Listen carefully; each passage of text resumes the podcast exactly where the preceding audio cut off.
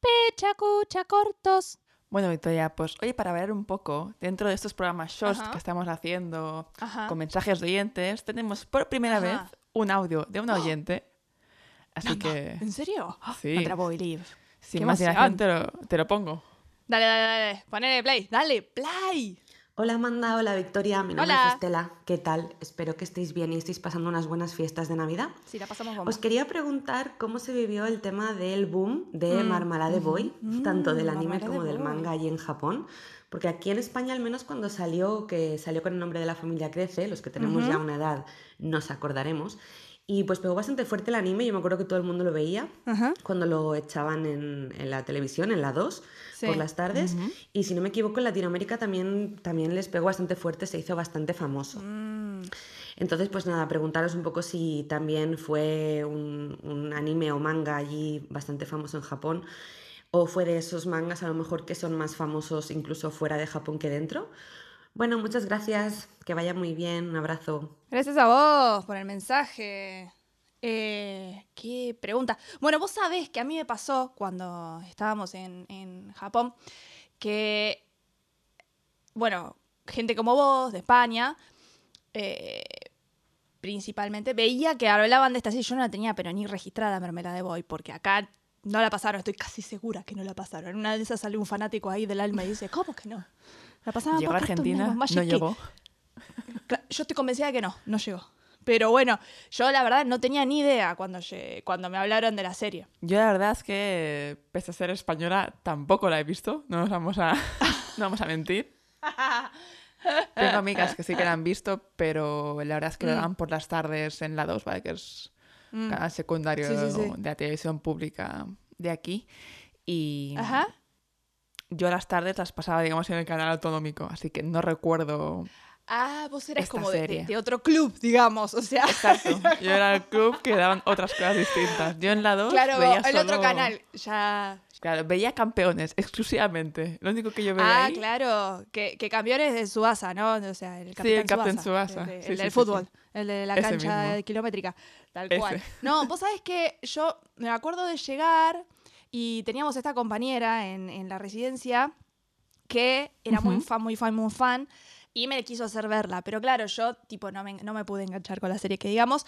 Es una serie que se, o sea, se, se empezó a emitir en la televisión a fines de los 90 con el típico plot romántico de la época. O sea, es una historia romántica donde el- básicamente la trama va de romances y relaciones entre, entre distintos personajes eh, que figuran en la serie.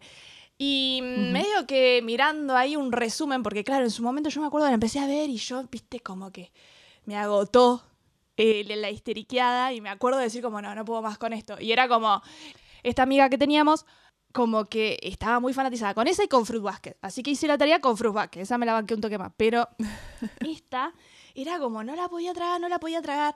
Y mirando ahora el resumen, claro, tiene esta cosa donde el plot viene bien hasta que se concretan algunos factores importantes y a partir de ahí empiezan como, uh, tenemos que inventar trama. Vamos a hacer que aparezcan triángulos amorosos y histeriqueada por ahí. Y es de ese tipo de serie, así como más... Y cuadrados y de todo, realmente. Porque yo, que tampoco la he visto, miré la, la sinopsis cuando amigas Ajá. me preguntaban, ¿sabes? ¿Has visto esta, este anime? sí. ¿Te suena el manga? ¿Lo has leído? Y claro, miré de qué iba. Y claro, el primer capítulo ya no es spoiler de nada. Directamente los padres de una adolescente dicen, mira, vamos a hacer un intercambio de parejas con otro matrimonio. Me encantó Y eso. nos vamos a ir todos Tan progre. a vivir juntos en una casa. Y el otro Sí, matrimonio mucho muy normal. Sí, un Claro, sí, sí, adolescente sí, también de más o menos su edad. Que ya podemos intuir por dónde irán los tiros. Pero la verdad es que sí, yo pensándolo, si se emitió en los 90. En Japón esto, 94-95, estamos hablando. Sí. Me parece como muy atípico para la época. Entonces, yo realmente mirando el resumen pensaba, ¿cómo, cómo emitían esto en la 2? ¿Posta? Claro, sí, sí, sí, porque, claro, porque esa cosa, aparte te lo plantean como en el como algo muy normal, de, en plan, llegan los padres de ella y le dicen, ay, que conocimos otra pareja en unas vacaciones, y lo que vamos a hacer es que mm, se van, nos vamos a divorciar y mm, cada quien, o sea, mantenían como la, digámoslo, socialmente aceptado dentro de la heteronormalidad, si querés, en el sentido de hombre con mujer, hombre con mujer, pero era un intercambio tal cual.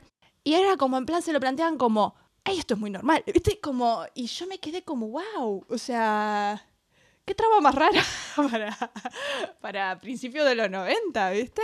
Es muy pero, extraño. Pero sí. bueno, es, sí, es, pero bueno, es verdad que, que por ahí en series animadas y mangas se, se tomaban más libertades. Y digo se tomaban libertades porque eh, en sí la, a nivel social está muy atrás en temas de, en temas de género, ¿no? Pero por ahí en tramas así, más, eh, digamos, eh, ficticias, eh, vos ves mucho personaje con distintas orientaciones sexuales y con, con formatos de pareja como por ahí que podrían causar escándalo, digamos, en la vida real, Ujú. ¿no? Este, entonces, no sé, en un sentido yo por ahí justo el otro día hablaba de eso, ¿no? Con, con, con una amiga de como, wow, y, y los chicos miraban esto como sin tener ningún tipo de, de control, ¿no? Y yo y tampoco lo veo tan mal, digo, como diciendo, como, bueno, o sea, Sí, yo realmente no sé, en los 90, si los padres se hubieran puesto a mirar qué, de qué iba y haber mirado un poco más, yo creo que más de un padre, más de una madre hubieran dicho, eso no lo ves, no lo ves. Ay, está- ¿Sabes? No, sí, ¿no? Bueno, pero Otros total que era un dramón. Sí, era un dramón romántico. Y lo que sí pegó fuerte, yo creo que en España y en Chile. Yo creo que Argentina no llegó, lo busqué por todos lados. No. Te- sí marcó la infancia mucho. Bueno, justamente esta amiga de Lighthouse, eh, lo que me comentaba era que después de grande, cuando la volvió a mirar, dijo, opa, arre que los chicos que me gustan son como re parecidos al protagonista. Y arre que eh, tengo interés por la arquitectura, producto de qué personaje también. O sea, cosas así Oh, como que realmente le influyó porque la vio de chica, ¿viste? Pero bueno, creo que eso nos ha pasado medio a todos en algún punto u otro, que tipo alguna serie nos ha agarrado en infancia y nos ha afectado. Sí, siempre ha habido algo que, que ha marcado más, ¿no? Te digo, yo, mm, La Mm. familia crece, que es como se llamaba aquí en España, em, Sí. el anime, sí que, buscando un poco, parece que sí que marcó una generación. Te digo, no me incluyo porque yo no la veía, Ajá. pero parece que Claro, claro, fue de los primeros mangas shoujo que entró aquí en España.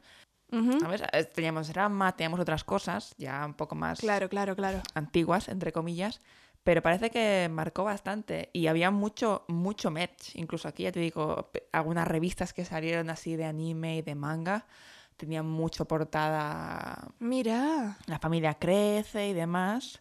Y bueno, respondiendo un poco la- a la pregunta que nos hacía Estela sobre si fue también Mm. un boom en Japón, Sí. Sí, la verdad es que es de estos, obviamente hay, hay series, hay mangas, anime que pegan más fuerte en el extranjero que no, que no en Japón. Sí. Pero este no sería Pero un este caso no es uno de los casos, ¿no? No, no.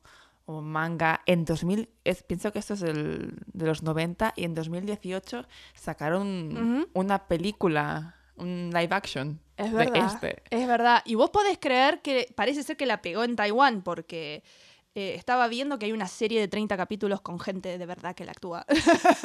Eh. Y que es como post-2000, o sea, estoy casi segura que es después del 2010, pero, pero en este momento no, no me acuerdo del año. Así que se nota que pegó fuerte en, en otros países. Nosotros, por ejemplo, qué sé yo, nosotros los que pegaron fuerte, fuerte, fuerte fueron Dragon Ball.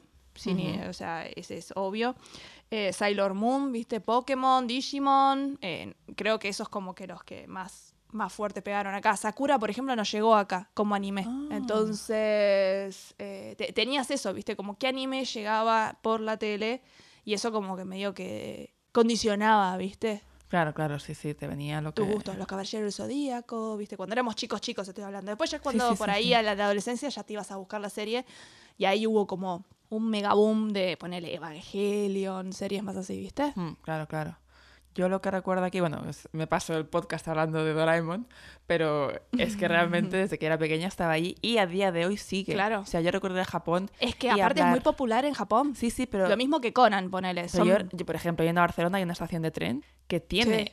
eh, dibujitos de sigue a Doraemon y sus amigos para encontrar, que es una estación que donde van bastantes escolares, ¿vale? Se bajan bastantes niños y niñas.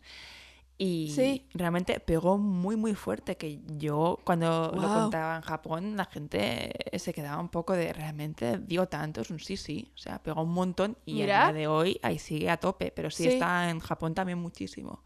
La que no sé tanto, Sí. no sé en Argentina si llegó, pero aquí pegó muchísimo fue mm, Shin-Chan. Es Crayon Shin-Chan. No, Shin-Chan nunca llegó y lo lamento mucho realmente, porque aparte lo estoy viendo ahora de grande y es como que cada tanto me veo un capítulo que aparte igual, guarda, lo disfruto mucho en español de España, ¿eh? Me, me da más, mucha más gracia. Porque habla todo así, Shin-chan, ¿viste? Con tonada así. Y es como que es mucho más cómico. Perdón. Le suma un plus, ¿no? Le Claro. un plus de... Claro, claro.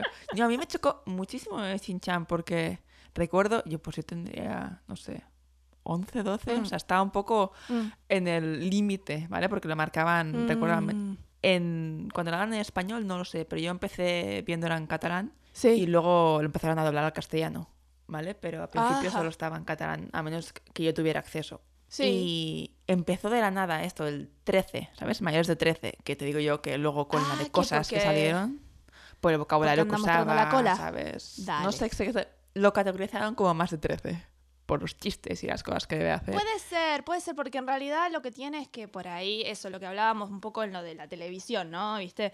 Son un toque más escatológicos, digamos, o sea, o Mm. en términos de... Y más, y más de como el desnudo, ¿no? Y este, por ahí en la televisión de España o Argentina, tal vez eso para los niños está como, oh my Ya. god. Sí, pero luego ya te digo, ibas por la calle y niños de 6, 7, 8 años tenían carteras, tenían mochilas, tenían de todo. Ya te digo, yo hago un conservo porque- de los Sí. chicles, de los, la goma de mascar, Sí, sí, sí. que te daban calcomanías de Shin-Chan. Y tengo, pues, en casa de mis padres, a lo mejor 20 o 30, que obviamente esto que las guardaba Claro. porque eran graciosas, pero yo no... En el instituto no iba a ir con calcomanías de Shin-Chan por los brazos. No, claro, tal cual. Ponele, eh, si, si pienso un poco, es como, bueno, icónicas así que han pegado fuerte acá, era la Sailor Moon. La Sailor Moon también es es súper, todavía eh, se vende mucho merchandising en Japón, o sea, está Mm. como bastante vigente. Y después obviamente tenés series que pegan allá y que no han pegado tanto afuera, qué sé yo, como por ejemplo Bleach, ¿viste? Versus Naruto, que Naruto, por ejemplo, acá pegó muchísimo, veo que, que en Europa también, mucho Naruto everywhere. Y en cambio por ahí si vos mirás dentro de los top eh, quién está, en vez de Naruto por ahí te encontrás con Bleach, o sea, ese tipo de cosas pasan bastante, de que por ahí pegan más fuerte algún tipo de serie, pero...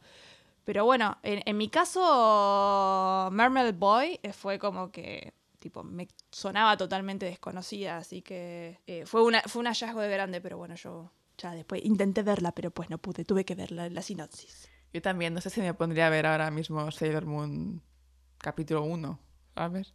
Bueno, eh, vos sabés que agarramos hace unos años con una amiga y, la- y dijimos, "Va, vamos a darla de vuelta, a ver qué onda. Y dijimos, ok, vimos el primer capítulo y al segundo se nos ocurrió la brillante idea de, ¿sabés qué? ¿Viste que se transforman en todos los capítulos una por una? Bueno, vamos a pasar toda esa parte donde se transforma. Cuestión que cuando mirabas después lo que quedaba del capítulo duraba cinco minutos. Y siempre era como onda listeriqueada de, tenemos tal problema que resolver. Y terminaba el capítulo ahí, vamos a seguir tratando de resolver este problema que tenemos que resolver. Y seguía como a la siguiente capítulo, cuando quieras agarrar cinco o seis capítulos y aparecían otros factores y era como siempre dando vueltas y digo, eh, al final se me hizo como súper tediosa. Y aparte mucho, mucho listeriqueo, mucho el me quedo sin trama, entonces vamos a meter ahí un tercero de la salido de por cualquier lado. Y, y eso es como que desgasta, ¿viste? Es como que vos decís, loco, si tenés unos buenos personajes, una buena trama, ¿qué necesidad de generar histeria y sacar de personaje a los personajes y que se comporten y que vos al final, al que te caía bien, al final, ¿viste? Decís, "Uh, no te banco más. Y ese tipo de cosas es el que hace que, viste, como que terminás haciendo un esfuerzo. Es como que cuando finalmente se da y se concreta, vos decís, loco, ya, ya como que no me interesa más, viste. ¿Saben qué, chicos? Son un histérico. Es como que eso es Ya como que te ese tren. desgasta, viste, Sí, la. sí. Sí, sí, sí, como bueno, ya entendí que van a terminar juntos, viste, como que ese tipo de trama ahí es como que, ah, qué sé yo, si te tengo que recomendar una serie así como de romance, yo por ahí, y así como bastante, digamos, tranqui, yo creo que me quedaría con Inuyasha. O sea, tranqui en el sentido de es, es bastante infantiloide, ¿viste? Como la relación Mm. romántica tal vez. No sé, tenés como toda la parte de acción, la trama está muy buena, es consistente. Obviamente son adolescentes, así que hacen cosas de adolescentes, ¿viste? Como de, en plan, "Oh, me voy a hacer problema por esto, que no debería, pero me lo voy a hacer igual. Y, y como ese tipo de cosas, pero bueno, como que bastante Bueno. bien. Fue una serie icónica, pero lo que sí es verdad es que yo creo que también a nosotros nos pegan mucho las series que pasaban acá porque por ahí vos tenías a disposición en la televisión dos, tres, ya está, deja de contar. En cambio, ya hay una producción tan Hmm. grande que por ahí de año a año lo que pegó re fuerte el año pasado, de golpe al siguiente año ya no se consume más. Eso pasa un montón. Por ejemplo, a mí me pasó con Ouran eso. Viste, de que yo llegué y se había terminado de emitir, creo que entre 3 y 4 años antes de que yo llegara. Y había sido un boom, pero un boom terrible. Y como que para cuando yo llegué fue como, ah, pero es re vieja esa serie. Me decía, como, ya fue eso. Claro, a Entonces por ahí pasa eso también. ¿viste? También todo el trabajo de doblala, sobre todo hace muchísimos Mm. años. Ahora ya se consume mucho más lo que es el subtitulado también, ¿sabes? De dejar el audio en japonés. Re. Pero antes, Sí. para pasarlo en televisión, no era, menos en España, no está en Argentina, pero aquí no era viable pasar en tele algo con audio japonés y venga a leer subtítulos. O sea, no. No, claro. No, no, no, no. Nosotros usábamos. eh, o sea, creo que le da pasaba, le mm, hacían el doblaje en México con latino neutro y pues bajaba para el resto de Latinoamérica. O sea que creo que básicamente era así. No sé si lo harían en otros países. Calculo que igual habría actores de voz en otros países y otros tipos de doblaje, pero bueno. Claro, claro. Así que bueno, chicos, ¿tienen alguna serie así que ustedes digan como, guau, esto fue, la repegó, marcó mi niñez, qué onda con esto? Eh, ¿Pegó en Japón o no?